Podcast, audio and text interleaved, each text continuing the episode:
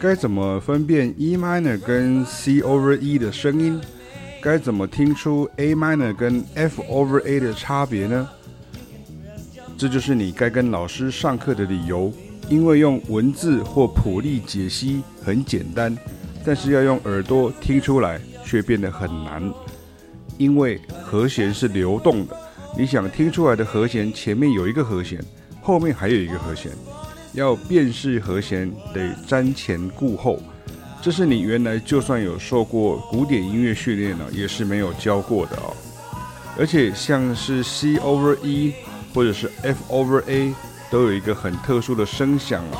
如果你听熟了，就会知道跟 E minor 或 A minor 虽然很像，但是真的不一样。百分之九十的人呢，其实都是用眼睛看到和弦记号说不一样。而不是真的用耳朵听出来不一样。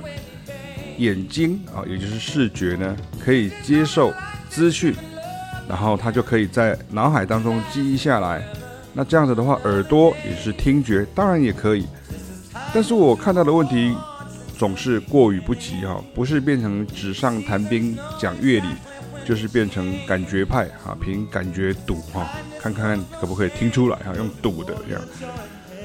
所以说，感觉也是要培养的哈。你真的认为说你跟和弦之间是一见钟情哦，并一时之间天雷勾动地火的关系吗？就算是哈，也是要进一步认识了解对方吧。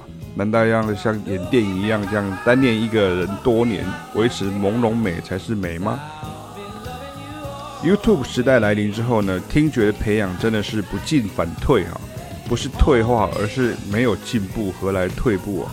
你用看影片的，或者是用看谱例的，就以为已经听见了，其实真的没有，你只是看到而已。但是网络会骗你，让你以为你会了，按赞就会了，听久就听出来了哈。这是一种比较空泛的安慰词哈，它是一句比较空泛的废话，跟你要多听大师的演奏就会明白了啦，哈，这样差不多意思。问题总是在于。就是听不出来，就是不明白。那这种勉励比较像是一种客套话哈，没有实质上的帮助。对于增强你的音乐能力而言呢，它是没有帮助的。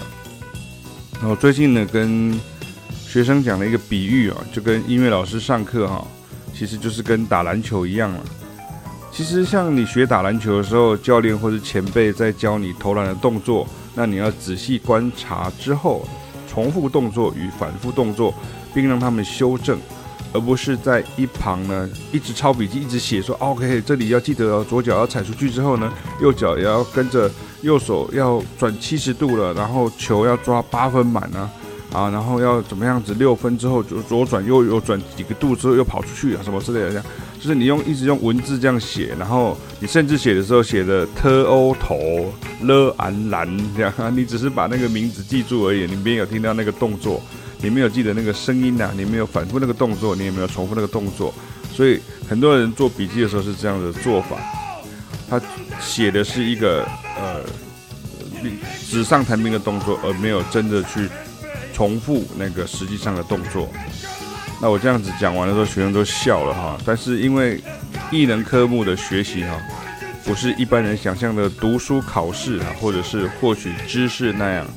那举这些例子呢，看似很荒谬啊，但是连很多科班出身的音乐人呢，也会有这样的学习迷失出现呢。